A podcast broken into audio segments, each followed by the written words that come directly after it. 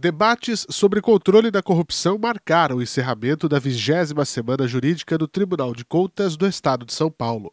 O tema foi apresentado pelo ministro do Supremo Tribunal Federal, André Mendonça, que traçou o panorama sobre indicadores de governança pública entre 1996 e 2020 no Brasil e comparou os resultados com países líderes mundiais, além dos Estados Unidos, Chile e Paraguai. Em sua exposição, o ministro do STF convidou os participantes a refletir sobre prevenção de práticas irregulares, garantia da efetividade de políticas públicas, estruturação de governos e das instituições, respeito às leis, estabilidade política e da violência, participação social, transparência e liberdade de imprensa. É papel não só do judiciário, mas de todo agente público perceber que a sua atividade tem uma relevância para a sociedade uma decisão, um parecer, uma análise, um atendimento, por mais simples que seja, ele tem o potencial de mudar a vida das pessoas.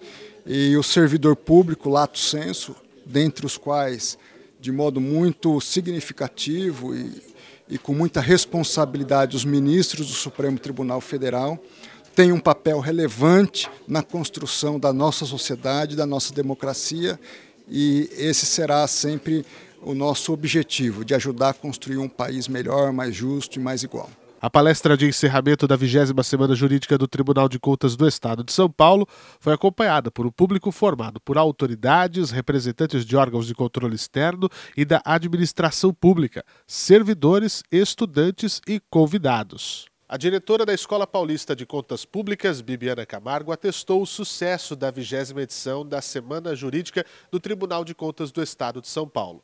O grande objetivo foi alcançado: trazer vários temas do Judiciário para o público presente no auditório e também na internet. Estamos muito felizes com essa edição. Temos que lembrar que esse ano foi a retomada, né, pós-pandemia, então o primeiro evento presencial da Semana Jurídica dos últimos anos. Tivemos variados temas, grandes nomes do mundo do direito, é, grandes reflexões também para os servidores do Tribunal de Contas. Acho que esse que é o propósito. A gente traz grandes discussões do cenário brasileiro, mas também traz alguma coisa para casa, o que a gente pode incorporar aqui internamente. Então estamos muito satisfeitos com essa procura, tanto do pessoal da casa quanto dos servidores de prefeituras, acadêmicos. Tivemos estudantes participando. Foi um grande sucesso. Estamos muito satisfeitos com esse debate com a sociedade. Todas as palestras estão disponíveis no canal do Tribunal de Contas e da Escola Paulista de Contas no YouTube.